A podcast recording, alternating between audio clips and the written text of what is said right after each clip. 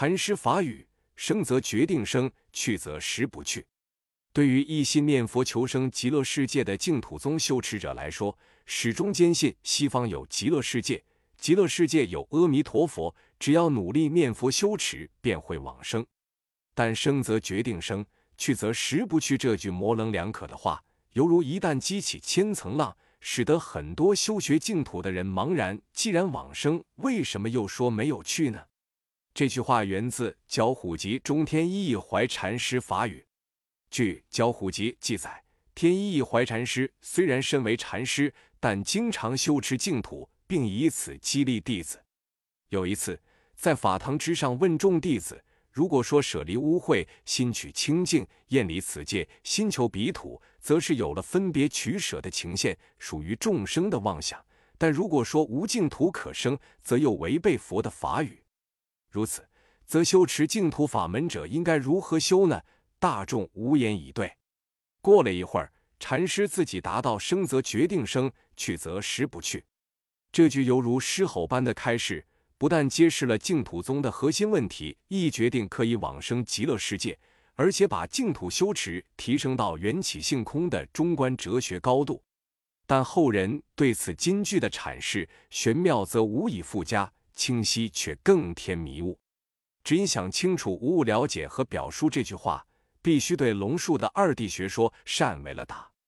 二谛，佛教认知的两种事物规律，无论是微观世界还是宏观世界，只要是宇宙中存在的事物，佛教都将它们总结为两种规律来统一认识。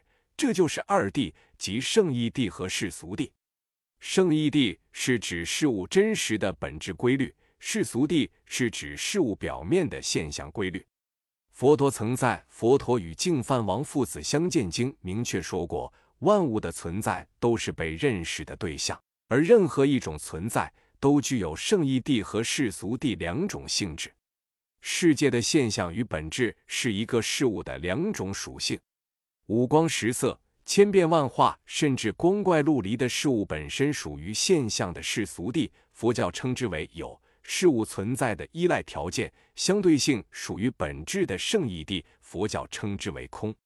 这一空亦有看似矛盾但统一的性质，是任何事物一体并存的对立统一体。了解事物的特征、颜色、形状、功能、作用等世俗地特点，是建立有序世界的必要途径。了解事物的本质空性、一元存在、没有独立性等圣义地特点。可以让人们正确看待世界，不致迷失。